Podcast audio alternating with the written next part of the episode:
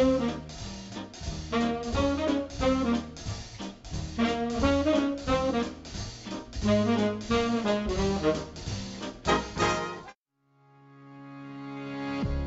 ¿Qué tal? ¿Cómo están? Bienvenidos al podcast de Esmi Gastro. Mi nombre es Norberto Chávez, soy gastroenterólogo y hepatólogo. Y en este podcast vamos a hablar acerca de las enfermedades gastrointestinales, de los síntomas, de las molestias, de los tratamientos de las enfermedades gastrointestinales, con el objetivo de que se informen, de que conozcan, de que estén al pendiente de su salud gastrointestinal y que puedan ser atendidos de manera correcta. El objetivo no es que se automediquen o se autodiagnostiquen, sino que puedan estar muy pendientes de su salud y todo lo que esté en sus manos lo puedan hacer y puedan definir en qué momento tienen que acudir con un especialista. Este podcast es informativo propiamente y se espera que sea de utilidad para ustedes. En esta ocasión vamos a hablar acerca de algo que parece obvio pero no siempre lo es y es cómo saber si tenemos sangrado de tubo digestivo o sangrado del aparato digestivo. Bienvenidos.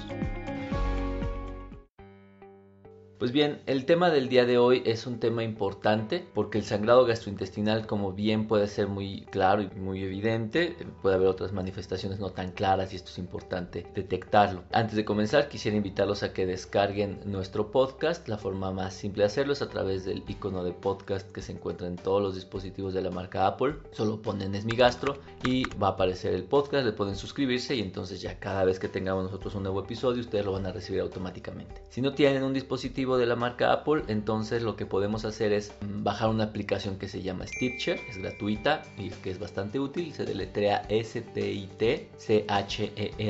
Stitcher. Igual, ahí van a poner agregar o suscribirse a un podcast, ponen es mi gastro, ponen suscribir y listo. Pues bien, el sangrado del aparato digestivo, aclaremos que va de la boca al ano, ¿no? de arriba abajo, puede ser muy evidente. Hay muchas formas de poder identificar el sangrado y las posibles explicaciones. La primera de ellas, vamos a empezar desde arriba, es el vómito con sangre. Este es algo muy característico. Mucha gente lo puede confundir a veces con sangrado de la boca, de la faringe o de la laringe.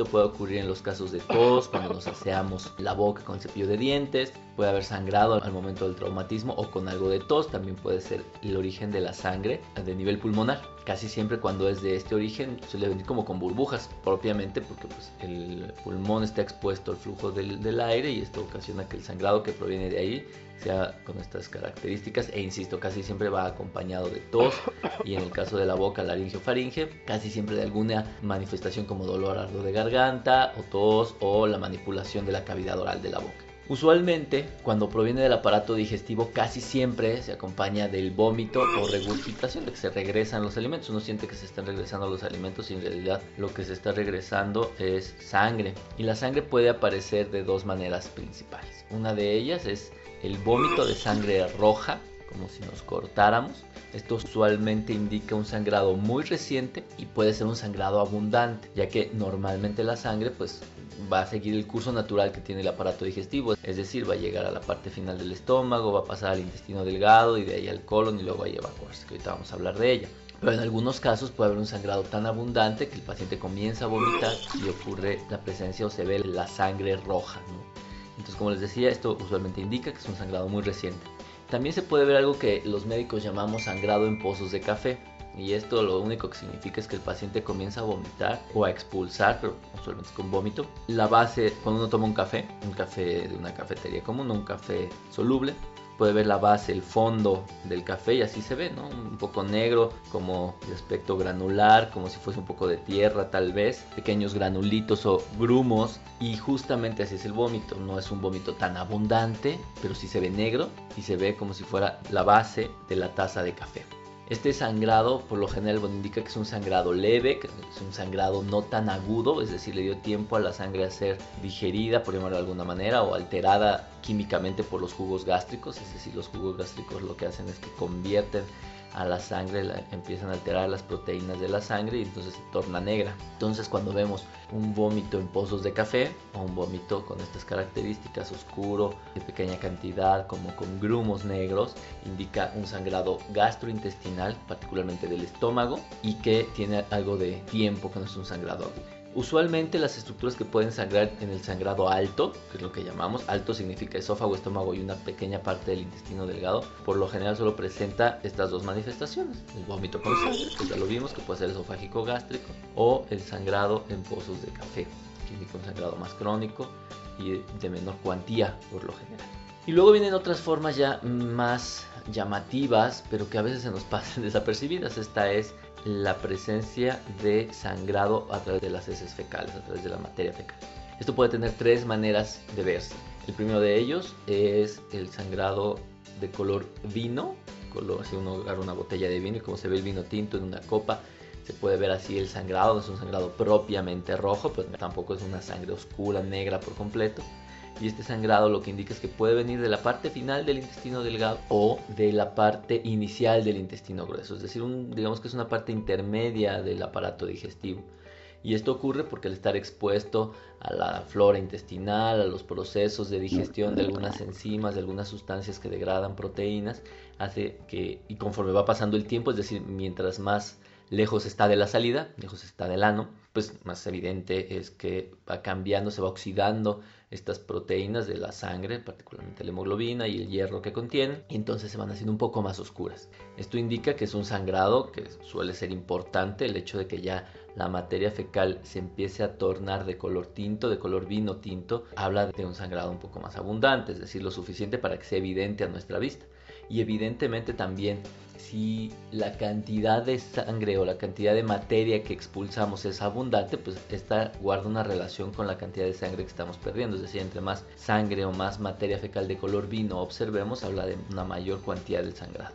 La otra manera de observarlo es a través de la sangre roja, sangre roja como si nos acabáramos de cortar y esto suele indicar que es un sangrado mucho más al final del intestino grueso, casi a la salida, ¿no? en el recto, en la parte descendente del intestino grueso, en la región anal, en la región donde se encuentran las hemorroides y suele indicar que es un sangrado mucho más cercano a la salida, es decir, mucho más eh, próximo a la región anal.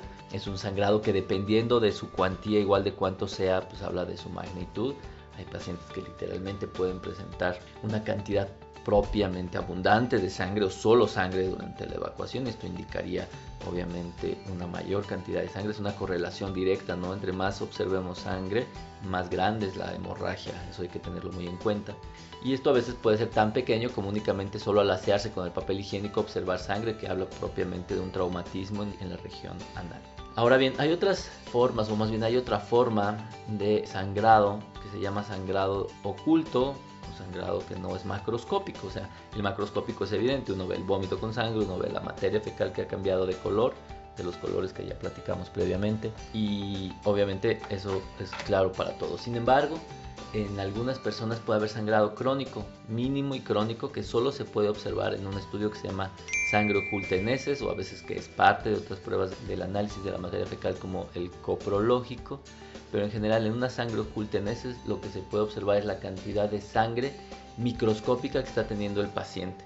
Y esto es importante porque lesiones premalignas o malignas en etapas tempranas, es decir, tumores o pólipos que pueden ser ya sea cancerosos o precancerosos, la única manifestación que pueden tener puede ser esta, ¿no? El hecho de que en una muestra de materia fecal se observe sangre oculta. Ahora bien, ¿qué ocurre si sangramos? No importa si es de la parte superior, no importa si es de la parte inferior, no importa si es color vino, no si es sangre roja completamente o si es sangre microscópica únicamente en un estudio de materia fecal en donde macroscópicamente ya la vista es normal la materia fecal. Pues lo más importante en cualquiera de estos escenarios es que no hay que dejarlo pasar, así sea característico de una enfermedad hemorroidal, así conozcamos que ya sabemos que está ocurriendo esto. Es muy importante acudir con el gastroenterólogo y es muy probable que se requiera un estudio endoscópico para poder detectar el sangrado. Así suene a toda la lógica del mundo, no de que son las hemorroides el problema o de tomé aspirinas y por eso probablemente estoy haciendo negro o, cualquier manifestación que podamos tener. Es bien importante que acudamos con el médico.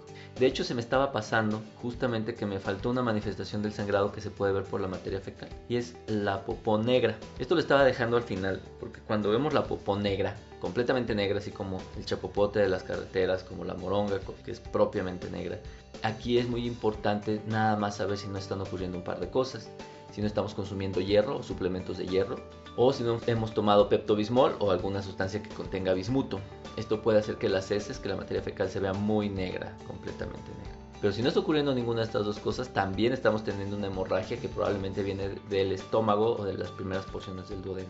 Entonces, cuando tenemos evacuaciones negras, rojas, color vino, solo a limpiar el ano con papel higiénico, vómitos de distintos igual colores, color rojo sangre o color oscuro, en cualquiera de estas condiciones es bien importante acudir con el gastroenterólogo y como les decía probablemente se requiera la realización de estudios endoscópicos porque tenemos que estar seguros de esa fuente de sangrado. Puede ser un divertículo, puede ser una angiodisplasia, puede ser un hemorroide, puede ser una pequeña gastritis o una gran gastritis. Pueden ser miles y miles de cosas. No todo lo que es sangre significa cáncer. Obviamente nos pone en alerta y tenemos que buscar todas estas alteraciones y muchas veces la gente entra en negación, no quiere realizarse los procedimientos por, el miedo a que parezca algo desagradable o alguna noticia no tan grata. Pero es bien importante, no solo porque es mejor tener el diagnóstico y poder actuar cuando es correcto, sino porque quién sabe cuál sea la lesión y esa lesión puede sangrar de manera masiva y comprometer su vida. Así que como ven, el tema de la sangre en el aparato digestivo va desde cosas evidentes hasta cosas que solo se pueden observar por estudios de laboratorio.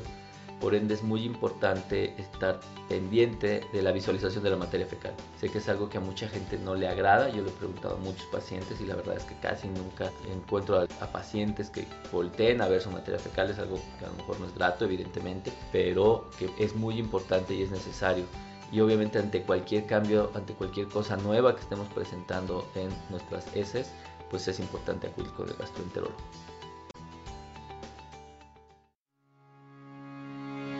Pues bien, este es nuestro podcast de esta semana, un poco escatológico obviamente, pero bueno, es bien importante poder detectar problemas importantes como el sangrado de tubo digestivo. Así que bueno, espero que les sea de utilidad, espero que lo escuchen y que lo lleven a la práctica. El sangrado es un problema que puede ser muy muy grave, siempre que hay sangre hay que estar muy al pendiente de las cosas. Y bueno, espero que les haya sido de utilidad. Si es así, los invito a que lo compartan, a que lo recomienden. Y no me queda más que agradecerles y les pido que nos escuchen dentro de dos semanas. Hasta luego.